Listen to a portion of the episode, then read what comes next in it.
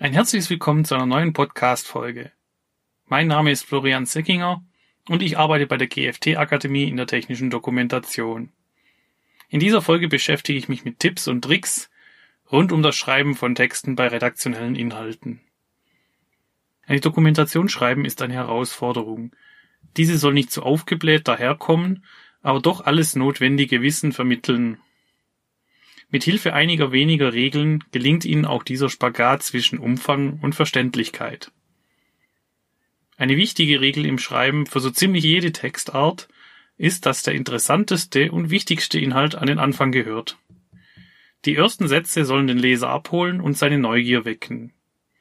Der Leser möchte in der Dokumentation seine W-Fragen, also wer, was, wann, wo, wie, warum, beantwortet haben. Und dies natürlich mit einem möglichst geringen Zeitaufwand. Die richtigen Details daher kurz und treffend zu beschreiben, machen eine gute Dokumentation aus. Um dies zu erreichen, sollte man zuerst vor dem Schreiben nachdenken, was man eigentlich für wen schreiben möchte. Das fängt schon dabei an, wie die einzelnen Sätze formuliert sind. Umso komplizierter die Satzkonstruktion ist, desto weniger verstehen die Leser die Inhalte. Allgemeine Verständlichkeit ist jedoch ein wichtiges Ziel in der Erstellung von redaktionellen Inhalten. Eine Betriebsanleitung für eine Maschine, welche der Bediener nicht versteht, ist nicht gerade vorteilhaft für den Hersteller der Maschine.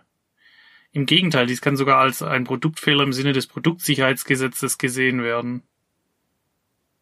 Kommen wir aber wieder zum Satzbau. Dieser muss von der Zielgruppe verstanden werden. Viele Nebensätze und Einschübe erschweren die Verständlichkeit des Textes. Daher sollte man Nebensätze eher in Hauptsätze umwandeln. Ein Einschub gehört entweder ans Ende eines Satzes oder bildet wiederum einen eigenen Satz. Schreibe auch entlang eines roten Fadens, um den Leser nicht zu oft auf andere Inhalte umzuleiten. Im Falle der Betriebsanleitung sollte der Verfasser in einem Satz auch nur maximal eine Handlungsanweisung aufführen. Formuliere dabei in kurzen und prägnanten Sätzen deine Inhalte. Dein Text sollte nur wenige sehr lange Sätze beinhalten. Weniger Worte für einen Satz sind meistens mehr. Sätze mit mehr als 20 Wörtern sind zudem nicht verständlich. Aber auch der Stil beim Erstellen von Texten ist wichtig. Nur lange Sätze ermüden den Leser. Viele kurzgeschriebene Sätze nacheinander sind aufdringlich. Auf den Mix kommt es also an. Die Abwechslung von langen und kurzen Sätzen lockert den geschriebenen Text auf. Neben der Variierung der Satzlänge gibt es natürlich noch weitere Stilregeln beim Schreiben zu beachten. Ich komme nun im Folgenden auf einige dieser Regeln zu sprechen. Eine logische Struktur und Abfolge der Inhalte ist das A und O jeden Textes. Die Organisation des Textes gehört zu den wichtigsten Regeln. Wo fange ich mit dem Erklären an? Was darf ich von meinen Lesern erwarten? Und wie genau muss ich Dinge im Detail erklären? Der Leser soll die Struktur des Textes schnell erfassen können. Daher ist es sinnvoll, diese am Anfang explizit in knapper Form aufzuschreiben. Wie sind beispielsweise Handlungsschritte gekennzeichnet? Was bedeutet fett gekennzeichnete oder kursiv dargestellte Begriffe? Gerade durch Aufzählungen erlaubt man dem Leser, sich durch den Text quer zu lesen. In der technischen Dokumentation steht meistens mehr Text, als der Leser benötigt. Umso schneller sich ein Leser durch die Inhalte querlesen kann, um nur seine benötigten Informationen zu finden, desto qualitativ besser empfindet der Leser auch die Dokumentation. Der erste Blick des Benutzers fällt fast immer auf das Inhaltsverzeichnis in eine technische Dokumentation. Der Nutzer möchte nur einen Teil der Informationen wirklich lesen. Deswegen sucht man seine gewünschten Informationen erst im Inhaltsverzeichnis und navigiert dann zu der betreffenden Stelle bzw. Seite. Innerhalb des Textes lockern kleinere Zwischenüberschriften über einzelnen Absätzen den Text auf und machen ihn leichter lesbar. Die Dokumentation sollte auch in einem aktiven Schreibstil verfasst sein. Die passive Schreibweise ist in deutscher Grammatik auch als Leideform bekannt. Aussagen in Betriebsanleitungen lassen sich gut aktiv ausdrücken, wie zum Beispiel beachten Sie die Sicherheitshinweise in dieser Anleitung. Der Leser sollte sich zudem auch angesprochen fühlen. Verstanden Sie sich beim Textverfassen nicht hinter einer unpersönlichen Ausdrucksweise. Eine Anweisung wie der Schalter ist zu drücken ist für den Leser nicht sonderlich ansprechend. Wird er hingegen direkt mit Drücken Sie den Schalter aufgefordert, fühlen Sie sich als Leser auch mehr angesprochen und handeln auch dementsprechend. Mit den richtigen Verben kann der Leser gut angeleitet werden. Verben sind zudem besser wie Substantive. Betrachten wir doch die Aussage, ein Erfordernis für den Start der Maschine ist die Betätigung des Hauptschalters. Ziemlich obskur, oder? Diese Anweisung ist mit einem Verb natürlich viel verständlicher zu lesen als mit einem Substantiv. Das gleiche nochmal in verständlich. Um die Maschine zu starten, betätigen Sie den Hauptschalter. Das klingt doch viel besser, oder? Falls Sie doch Substantive verwenden, gibt es auch hier bestimmte Feinheiten zu beachten. Formulierungen wie kann, muss oder soll haben so ihre Tücken in der technischen Dokumentation. Der Begriff kann lässt den Benutzer die Option, eine Aktion vorzunehmen oder nicht. Soll stellt eine Empfehlung dar, ist also ebenfalls nur optional. Das muss hingegen ist verpflichtend. Der Nutzer muss den beschriebenen Vorgang durchführen. Als Beispiel kann man hier die Voraussetzung für die Reinigung einer Maschine aufzählen.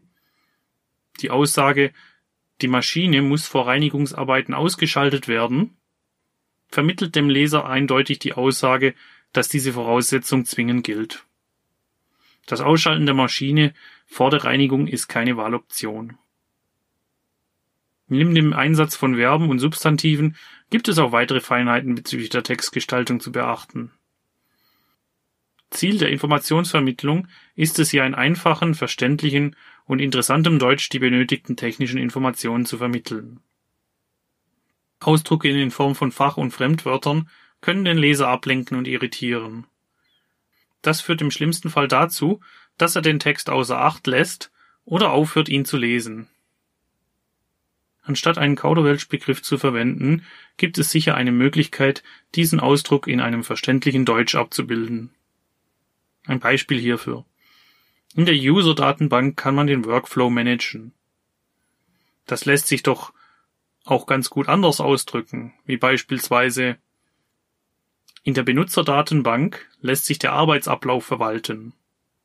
Auch sollte nach Möglichkeit keine Abkürzungen und Akronyme verwendet werden. Wenn sich diese nicht vermeiden lassen, sind diese bei der ersten Nennung zu erläutern. Beispielsweise kann der Begriff dann in Klammern hinter der Abkürzung stehen oder die Abkürzung steht in Klammern nach dem Begriff. Ein Glossar bietet sich im Falle einer Betriebsanleitung ebenfalls an, wenn viele Abkürzungen darin vorkommen. Doppelten Inhalt gilt es zudem auch zu vermeiden. Eine häufige Verwendung von den gleichen Warnungen ist ein Begriff für übertriebenes Warnen. Dies steht für einen schlechten Stil in einer Betriebsanleitung, da dies nicht die Aufmerksamkeit des Lesers fördert. Bevor diese Folge zu Ende geht, möchte ich noch die wichtigsten Punkte zusammenfassen. Orientiere dich an der Nachricht deines Textes. Dein Text soll die üblichen W-Fragen des Benutzers beantworten. Nach dem Wer, was, wann, wo, wie und warum. Denke an deine Leser. Schreibe entsprechend deiner Zielgruppe und leite diese mittels einem roten Faden durch das Dokument. Schreibe, wie du sprichst und feile das Ergebnis dann aus. Bringe mit den vorgestellten Stilregeln deinen Text in eine klare Struktur und halte dich nicht zu fest an eine Regel. Die sture Einhaltung aller Stilregeln kann auch zu schlechten Resultaten führen. Es ist wichtig, eine Korrektheit anzustreben. Jedoch sollte man offen für abweichende Lösungen sein, die am angemessensten erscheinen. Ausnahmen bestätigen bekannterweise die Regel. Wir sind nun wieder am Ende dieser Podcast-Folge angekommen. Ich hoffe, Ihnen hat diese Episode gefallen. Dies war vorerst die letzte Folge dieser Themenreihe. In der nächsten Folge befasse ich mich mit einem anderen Thema. Für weitere Informationen rund um die technische Dokumentation empfehle ich Ihnen zum Schluss dieser Folge noch einen Besuch auf unserer Webseite www.gft-akademie.de. Dort haben wir viele FAQs zum Thema Risikobeurteilung, technische Dokumentation und Betriebsanleitung gesammelt. Außerdem könnt ihr Checklisten und Musteranleitungen kostenfrei herunterladen. Ich bedanke mich bei Ihnen für das Zuhören und wünsche Ihnen bis zum nächsten Mal alles Gute. Ich freue mich, wenn Sie dann auch wieder einschalten. Auf ein baldiges Wiederhören.